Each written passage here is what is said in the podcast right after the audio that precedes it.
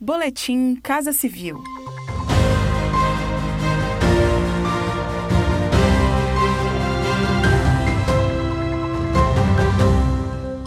Acompanhe as principais ações do governo federal nesta terça-feira, 6 de outubro. Operações financeiras como transferências e pagamentos realizadas diretamente da conta do usuário pagador para a conta do usuário recebedor. Chamado de PIX, o novo sistema de pagamentos foi lançado pelo governo federal para a população brasileira.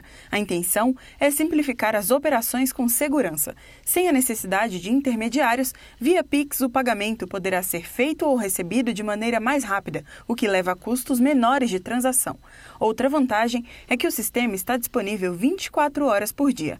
As transações poderão ser realizadas a partir de 16 de novembro. Para tal, já está disponível o cadastro da chave Pix, que será usada no novo meio e pode ser feito por aplicativos de bancos e instituições de pagamento. O Pix não terá custo para a pessoa física, como explica Maiara Iano, do Departamento de Competição e Estrutura do Mercado Financeiro do Banco Central. Com essa medida, a gente amplia o acesso, a gente traz também igualdade de condições com outros meios de pagamento existentes.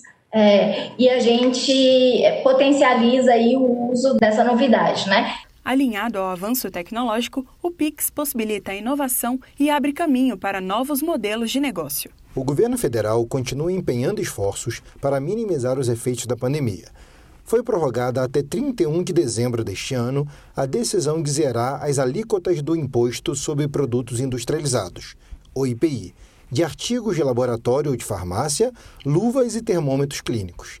A renúncia fiscal decorrente da medida é de cerca de 634 milhões de reais durante o período de vigência e ajudará os brasileiros a se prevenirem e a se protegerem da Covid-19, por meio da aquisição desses itens por preços menores aos praticados antes da pandemia. Acompanhe estas e outras ações do governo federal por meio dos canais de comunicação da Casa Civil da Presidência da República. Acesse casacivil.gov.br e siga também os perfis no Spotify, YouTube e Twitter. Este foi mais um boletim Casa Civil.